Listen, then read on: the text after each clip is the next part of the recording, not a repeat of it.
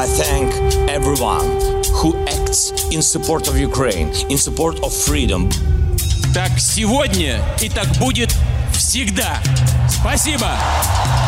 We need serious negotiations for peace based on the principles of the United Nations. E nell'attuale guerra in Ucraina assistiamo all'impotenza dell'Organizzazione delle Nazioni Unite. We must commit now to be in this fight for the long haul. We must remain unified today and tomorrow and the day after. Viva! Seja novamente bem-vindo ao Bloco de Leste. Este é o podcast semanal do Expresso dedicado à guerra na Ucrânia. Todas as semanas aqui olhamos para o que de mais relevante se está a passar no conflito no leste da Europa. Procuramos ir além da espuma dos dias e ajudar os ouvintes a navegar no nevoeiro da informação que nos chega em permanência sobre a maior guerra na Europa desde a Segunda Guerra Mundial. Nesta temporada conto com a ajuda de duas das maiores especialistas que nos habituámos a ler, ver e ouvir ao longo deste tempo. São elas a Lívia Franco e a Sandra Fernandes, investigadoras, professoras universitárias, que estão comigo de forma alternada. Hoje tenho aqui em estúdio comigo a Lívia Franco, da Universidade Católica, e vamos olhar para dois nomes. Retenho-os. Evgeny Prigozhin, um poderoso oligarca russo líder do grupo de mercenários Wagner, de que tanto se tem falado, e o outro nome é Alexei Navalny, eh, o mais famoso e conhecido opositor político do regime de Putin. Por que falar dos dois no mesmo programa? Venha daí.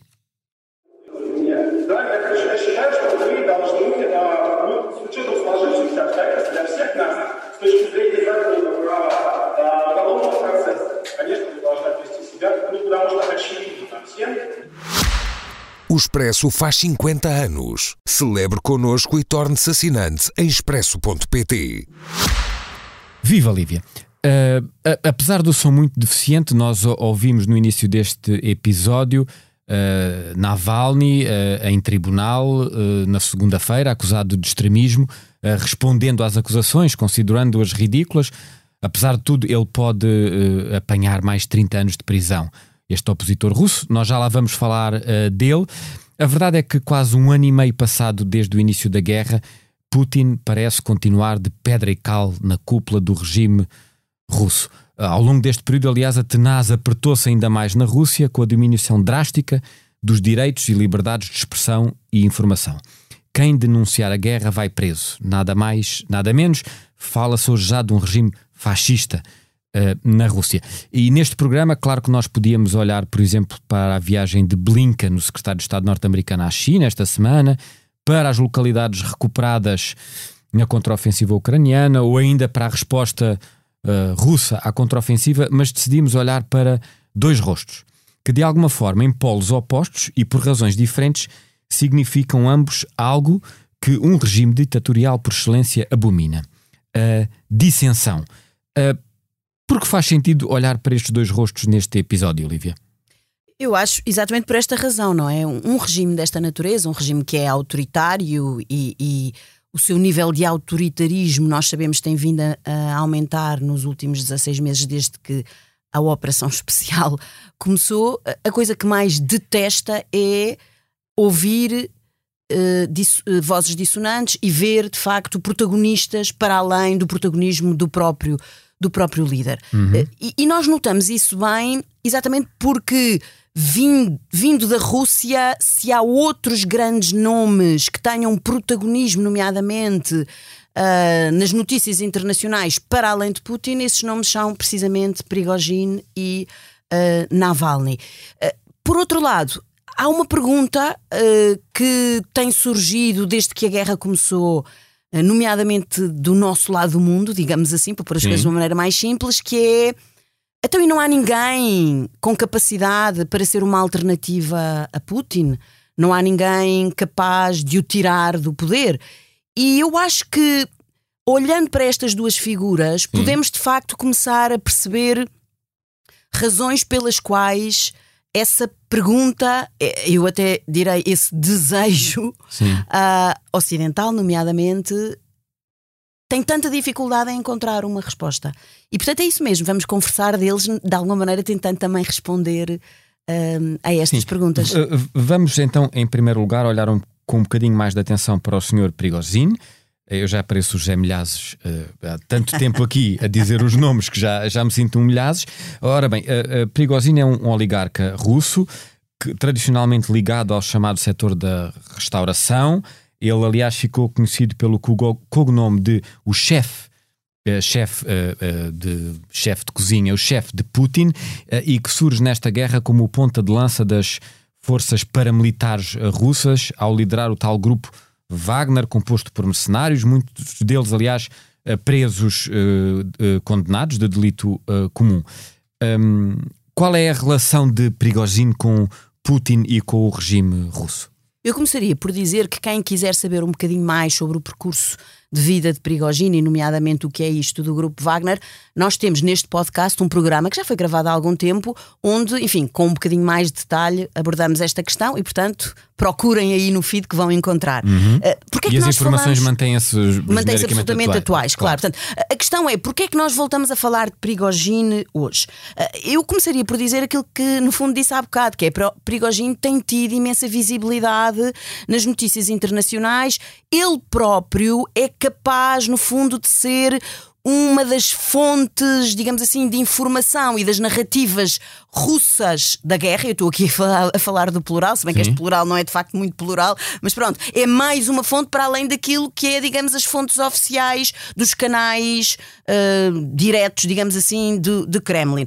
E, e, porquê? Bem, porque efetivamente ele lidera o tal grupo Wagner, não é? Que tem tido um papel relevante do ponto de vista do, do, do, dos feitos militares uh, russos uh, e tem também, ele lidera também aquilo que nós chamamos, no fundo, numa linguagem comum, um exército de trolls, não é? E nós sabemos que os trolls têm um papel muito importante aqui, nomeadamente no contexto do, enfim, do, de, das redes sociais, de ah, portanto, estabilizar não, a informação. Não se trata apenas de, de chamados militares ou paramilitares no terreno, com, dizer, com, com, armas. São esses, mas não, há, há, todo um exército Sim. aqui que trabalha, nós sabemos, numa outra dimensão da guerra, que é chamada a guerra de informação. Ou da desinformação. Ou da Sim. desinformação, dos fake news, uh, etc etc, e que, no qual, de facto, o próprio um, eh, Prigogine também tem uh, um, um, papel de grande protagonismo, porque lidera efetivamente um exército uh, de, de trolls. Isto quer dizer o quê? Quer dizer que ele tem uma voz que é muito ouvida e tem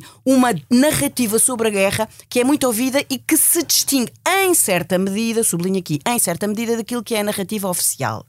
E, e, o, que é, qual é, o que é que eu quero, no fundo, dizer com isto? O que eu quero dizer com isto, e isto pode parecer um bocado chocante à partida, é o seguinte: se nós quisermos encontrar, assim, uma manifestação de populismo na Rússia, podemos dizer que esse populismo nós podemos encontrá-lo na figura do, do próprio uh, Evgeny uh, Prigogine. Uhum. uhum. Um, e porquê?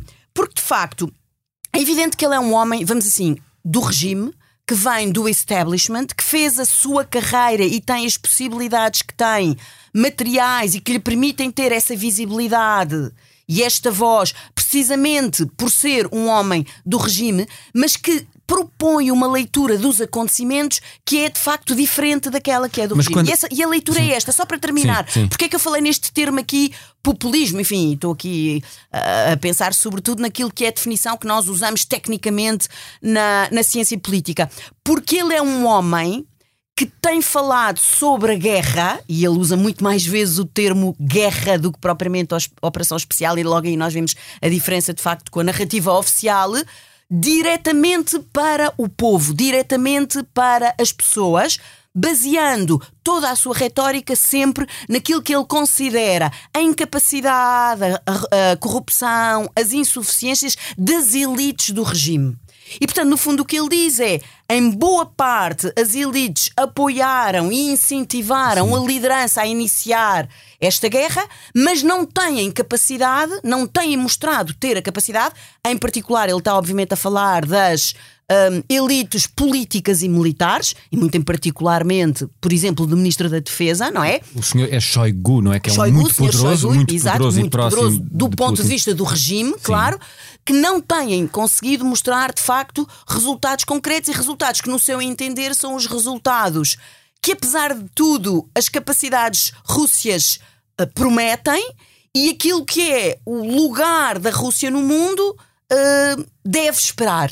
Portanto, de, de alguma maneira, quando uh, uh, a Lívia traz o nome do Ministro da Defesa da Rússia, o que vemos aqui são figuras não só próximas de Putin, com grande protagonismo do ponto de vista da guerra, isto é, do ponto de vista militar, quer o Ministro da Defesa, quer o líder do grupo Wagner, mas que de alguma maneira aparecem em conflito uma com a outra, mais do que em conflito com Putin propriamente dito. Absolutamente. Aliás, Sim. eu insisto outra Sim. vez, de facto, se este homem também existe e tem a visibilidade que tem num sistema da natureza autoritária que é do sistema russo é porque a própria liderança Mas não o, deixa o de- autoriza. não deixa de levantar Mas, ó, Martim, só Sim. para dizer, eh, o ponto aqui é este, quer dizer, porque que, porque é que eu digo que há aqui uma dimensão populista no protagonismo do Prigogine? É porque ele não precisa de intermediários, ao contrário dos outros protagonistas políticos que fazem parte do establishment, e eu estou a falar dos ministros, daqueles que têm importantes cargos políticos ou dos oligarcas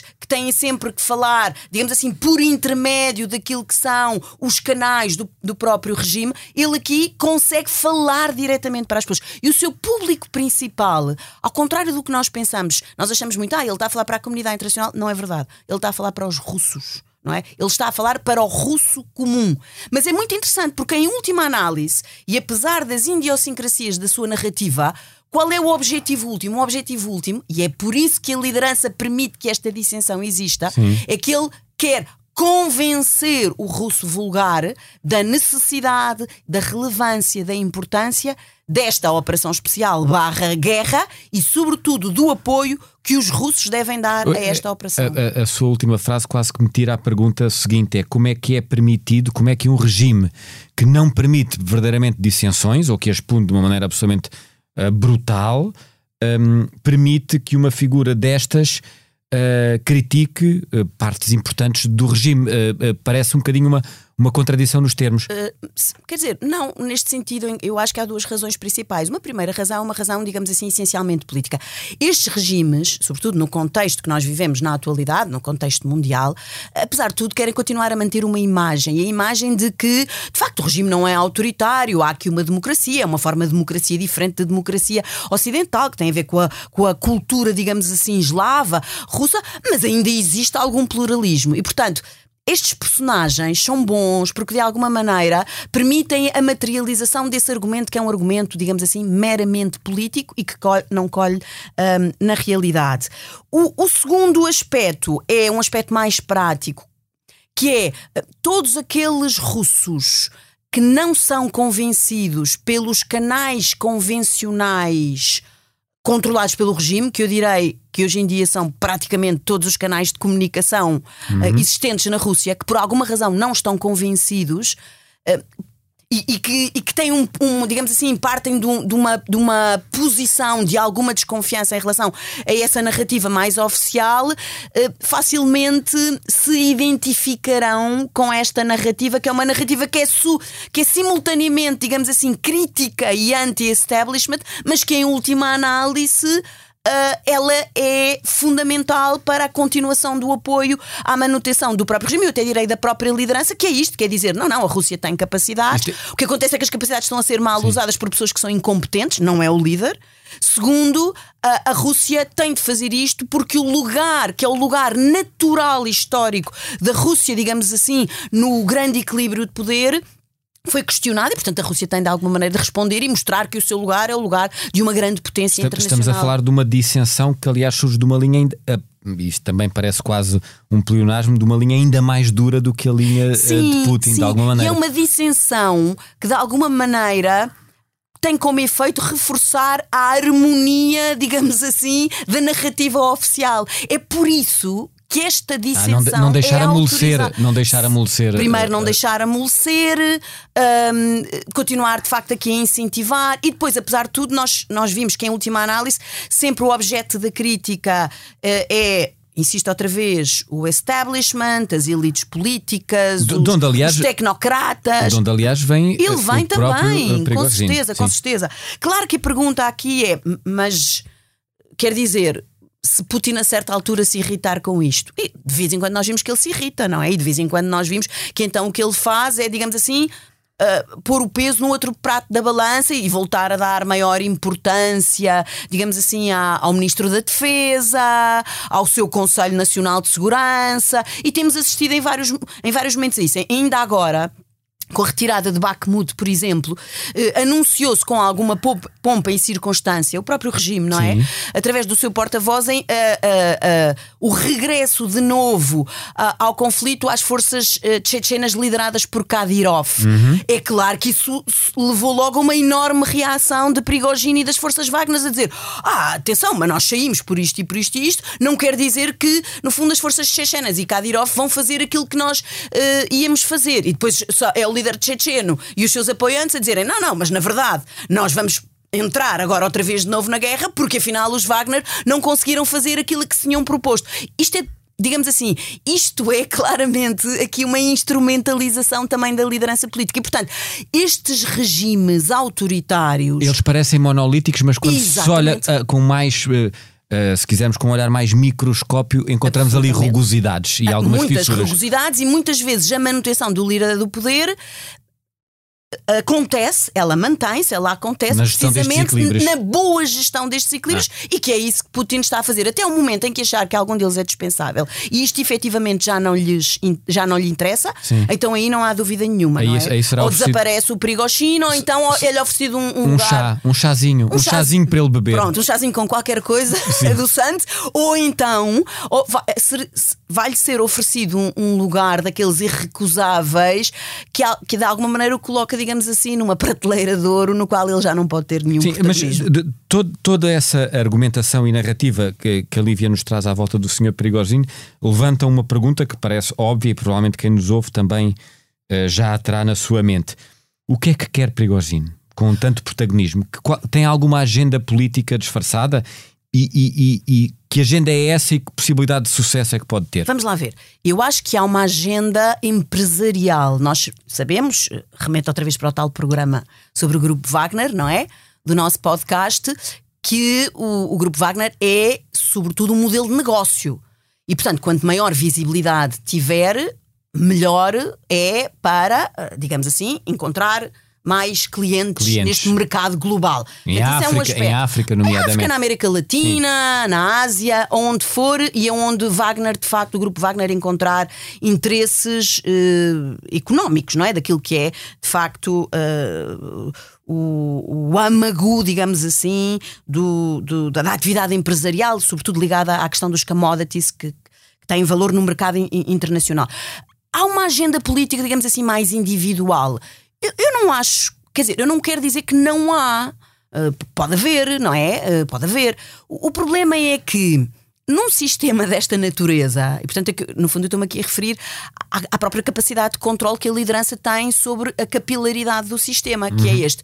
Num sistema desta natureza, mesmo realizando-se eleições, e nós não nos podemos esquecer, em 2024 vamos ter eleições presidenciais na Rússia, uhum. não é apenas nos Estados Unidos, andamos todos muito entusiasmados a acompanhar as, eu, eu, diria que a dos Estados Unidos tem um desfecho mais imprevisível Exato, que as pronto, russas, é, pronto. Então é exatamente nesse Sim. sentido que vai a minha resposta, que é o senhor pode se candidatar ao que quiser, de facto pode haver aqui, digamos, um, um, um plano uh, para uh, poder ter algum, sei lá, cargo importante, nomeadamente uh, a nível regional ou a nível federal, o que quer que seja, Uh, mas as, as, eleições na Rússia a todos os níveis são basicamente uh, controladas, não é? E portanto, lá está.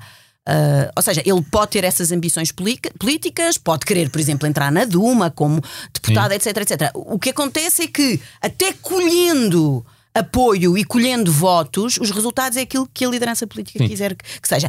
E, de facto, mais uma vez, quer dizer, se Putin achar que é do seu interesse que ele tenha uma qualquer carreira política com notoriedade, não, permitirá que isso aconteça. Sim. Se não for, isso não vai acontecer. Uh, se bem se lembram do início do programa, eu falei de outro nome, Alexei uh, Navalny. Ora bem, esta uh, segunda-feira, o início da semana, começou mais um julgamento em que ele é visado. ele já está detido a responder por uma pena de prisão, salvo erro, de 11 anos, depois 11 de ter furado hum, a liberdade condicional que tinha ao ser socorrido na Alemanha depois de ter sido envenenado na Rússia. Portanto, todo um o voo comercial. Portanto, todo o processo era um bocadinho kafkiano, se posso dizer assim. Agora ele responde por uh, extremismo. Sim. Isto tem que ver com a organização que ele criou, os vídeos, a denúncia de corrupção, uh, tudo mais. É bom lembrar, por exemplo, que veio dele a denúncia do tal Palácio dos Mil Milhões uh, de Putin, que é assim um grande mistério. Ora, foi iniciado o julgamento, nós ouvimos aqui o som da defesa de Navalny no início deste episódio. o que é que se passa com Navalny? O que é este julgamento? O que é que podemos esperar dele? Bom, diferentemente de Prigogine, um, Navalny é uh, uma dissensão que resulta de facto da sua atividade de oposição política. Pronto. O, o que, quem é Navalny? Navalny é um ativista político, é um ativista que começou, digamos assim, esta sua carreira que o levou a ter uma grande visibilidade, primeiro na Rússia e depois internacional, uh, exatamente tendo criado uma fundação, a Fundação Anti-Corrupção, que visava exatamente expor, sobretudo através de meios, eh, digamos assim, cibernéticos, não é? uhum. é? E, portanto, muito mais difíceis de serem controlados pelo regime, provas da corrupção, que é uma corrupção absolutamente endémica ao regime. Uh, a todos os níveis do regime, até, obviamente, àquilo que é a fortuna que se estima hoje em dia ser uma fortuna muitíssimo considerável do líder do regime, do regime e, portanto, perceber que ela uh, tem uh, é, a sua origem. É muito curioso que uh, Navalny, a, a, origem profissional de Navalny é a banca de investimento, portanto, ele percebe muito claro, desta questão dos claro. investimentos e percebeu a dada altura. mecanismos financeiros, não é? Como é que, como é que funcionava o sistema financeiro na Rússia, como é que se podia ter empresas e daí ter iniciado o tal processo de eh, denúncias. Denúncia, exatamente. é, é isso que ele fazia. Estas denúncias foram, obviamente, colhendo apoios e a certa altura já não se tratava apenas desta exposição, digamos assim, digital. Eh, ele começa a ter protagonismo também em várias das cidades da Federação Russa, conseguindo organizar, por exemplo, comícios, manifestações, etc, etc. E a certa altura ele tem mesmo, mesmo, mesmo, mesmo um, enfim, uma série de seguidores. Aliás, esta sua fundação é uma fundação com uma estrutura bastante uh, alavancada, não é? Do, do, ponto de vista daquilo que são uh, outros ativistas e outros opositores. Hoje em dia, a sua base uh, situa-se, obviamente foi proibida, não é? Situa-se na, na Lituânia e, portanto, o que é que aconteceu? E, aconteceu que houve uma tentativa de envenenamento, não é? Que é também um dos métodos clássicos que, utilizados por, por Moscou e, portanto, a, melhor, a, a primeira tentativa era resolver este opositor que denunciava, no fundo, a verdade das coisas com provas, a, a, a tentativa talvez mais fácil era eliminá-lo fisicamente. Acabou por não resultar, com a ajuda, obviamente, de países ocidentais, onde ele foi tratado, nomeadamente na Alemanha, etc, etc. E depois, quando ele volta. Mas depois é ele regressa, porque eh, o ponto aqui é ele, ele trabalha sobre o terreno, não é? E, portanto, quer dizer, para continuar aquilo que é a sua atividade de, de denúncia, ele também, de alguma maneira, tem que estar no terreno. E, e já Atenção, agora, oh, Martim, sabendo que ele, ao voltar para a Rússia, ele sabia. sabia muito bem, corria. um levadiço, não só perigo de vida, como uma possibilidade muito forte de ser preso e voltou, certo. que é um exemplo de coragem. Sim. É de... julgado, Sim. é julgado por fraude, ok? Um, e então a pena é uma pena de 11 anos e meio de prisão. Está neste momento a decorrer, iniciou-se ontem, um novo julgamento, onde agora já não é fraude, mas já é extremismo.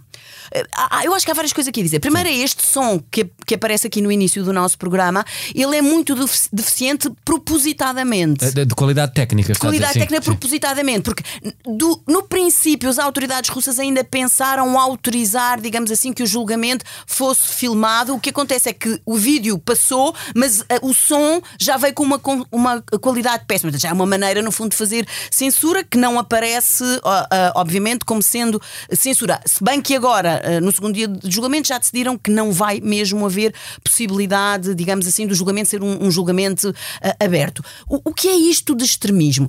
Ora bem, eh, os regimes deste tipo, e eu estou a falar da Rússia aqui, mas também me estou a referir, por exemplo, a uma República Popular da China, há sempre três tipos, três tipologias de crimes que são, na verdade, crimes que são contra o próprio regime e que provocam uma grande uh, angústia e uma grande ansiedade uh, ao regime e que aparecem, de certa maneira, uh, tipificadas na lei quando os regimes começam, de facto, a sua dimensão autoritária a reforçar-se, que é, por um lado, o terrorismo, por outro lado, o extremismo e, por outro lado, o separatismo.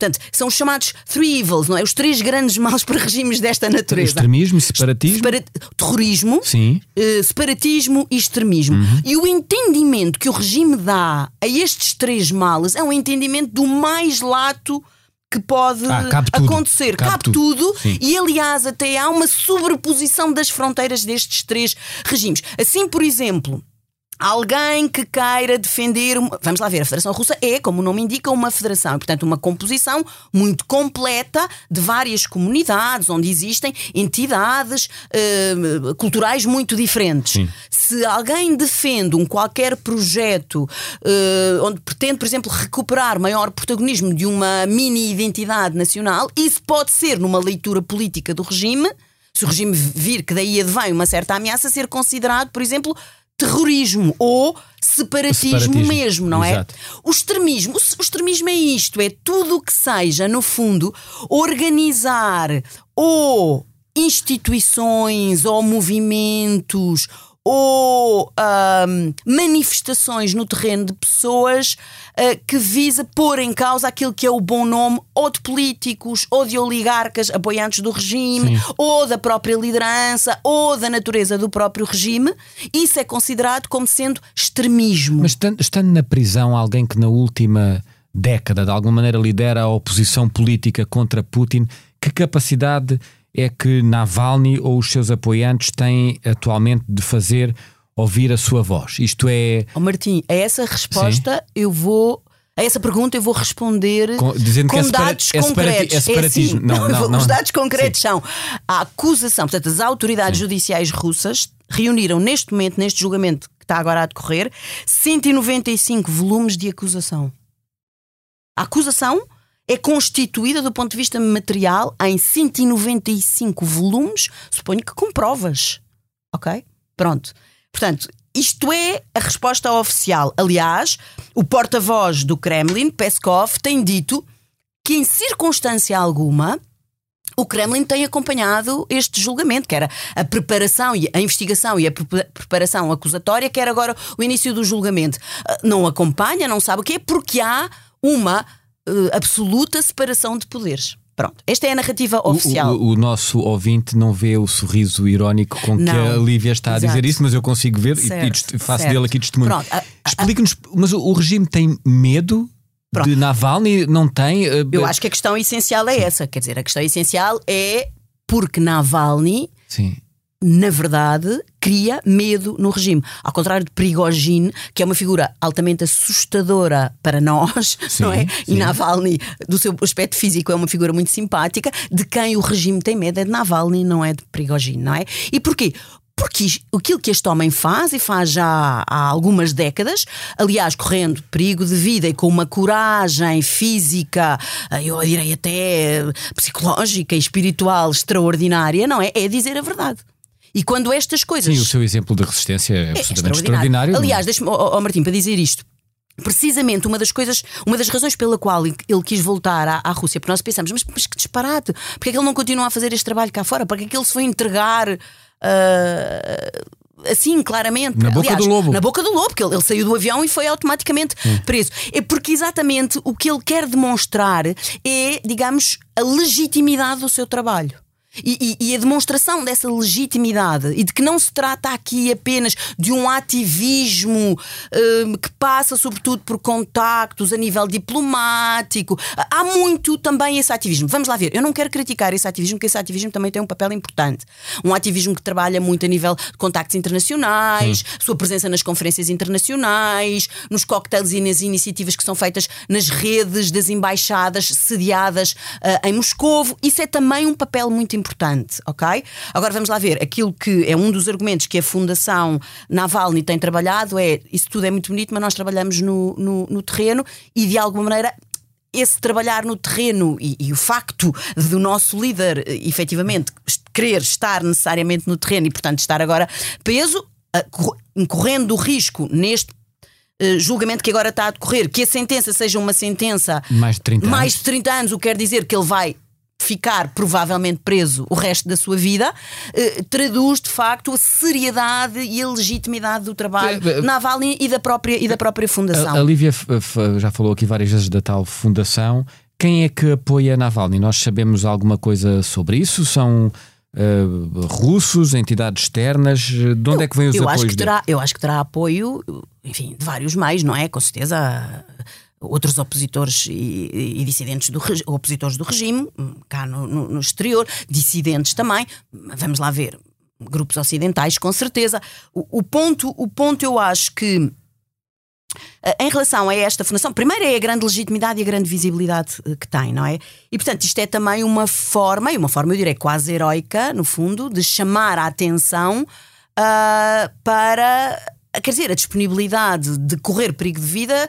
Uh, com a vontade de, de, de, de, de facto dizer a verdade.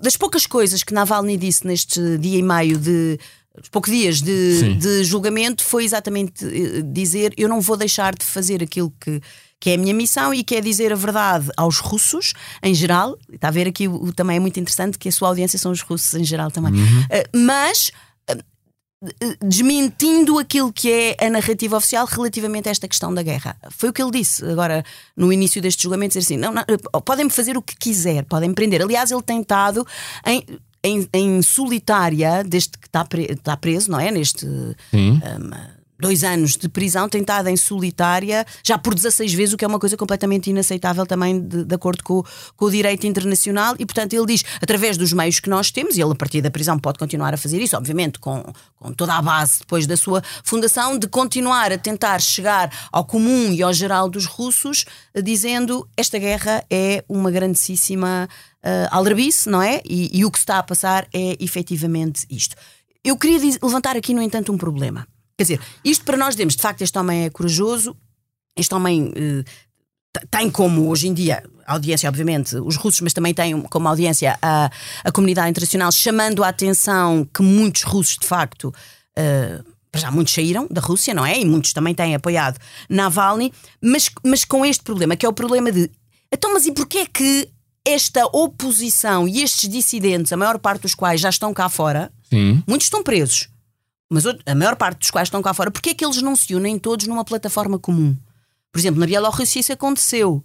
O que também tem, no fundo, ajudado uma maior eficiência daquilo que é a sua atuação na, na, na Bielorrússia, nomeadamente a desmentir a narrativa do próprio regime. Porque é que isso não acontece aqui? Não é? uhum, é? No caso uhum. da Rússia, não é? Se a nossa pergunta inicial é mas como é que é possível que Putin continue lá, não é? Porque é que os russos continuam, em geral, a apoiar Putin? Nós perguntamos, então, mas porquê é que estes dissidentes todos estes opositores não se unem numa plataforma comum? Infelizmente, porque em relação à guerra da Ucrânia, bem, para já há diferenças, obviamente, de idiosincrasias, uh, digamos assim, pessoais. Sim, embora, nas suas lideranças. embora estejando a combater o mesmo adversário, se pudessem unir, ainda que conjunturalmente, não é? Certo, mas o segundo, o segundo ponto, que é um bocado para nós, aqui também deste lado, nós temos alguma confusão a perceber, é achando, mas não é a guerra da Ucrânia um motivo para esta gente se unir mais numa plataforma comum? e, digamos assim, trabalhar sobre estratégias conjuntas, uh, teoricamente sim, na prática não, não é assim. Porquê? Porque uma grande parte desta dissidência uh, olha para a guerra de maneira diferente. Uh, destes dissidentes continuam a achar que, apesar de tudo, existe alguma razão de ser nesta operação especial. A razão no sentido de, de, de, de que a Ucrânia não tem razão de existir. Razão, ou, por exemplo, que as exigências ditas maximalistas da Ucrânia para que a guerra termine, que significa devolver todos os territórios ucranianos ocupados desde 2014, 2014 inclusive sim. a Crimeia, muitos destes grupos de dissidência russa não estão para aí virados e não aceitam e acham que é umas, umas exigências um, eh, absolutamente inaceitáveis porque têm uma visão, digamos assim, sobre as história da Rússia e sobre a história recente da Rússia e sobre aquilo que é o lugar da Rússia também no Sim. equilíbrio mundial uh, diferente essa, entre si, essa não é? explicação é muito interessante para ajudar a explicar porque é que de facto a oposição não aparece unida. Exato, Como dizia, exato. vamos uh, ficar uh, por aqui. Muito obrigado, uh, Lívia, pela sua ajuda e contributo para mais este episódio do Bloco de Leste, que pode ser ouvido no site do Expresso, nas habituais plataformas de podcast. Até para a semana em que vamos ter um episódio especial. Fique atento.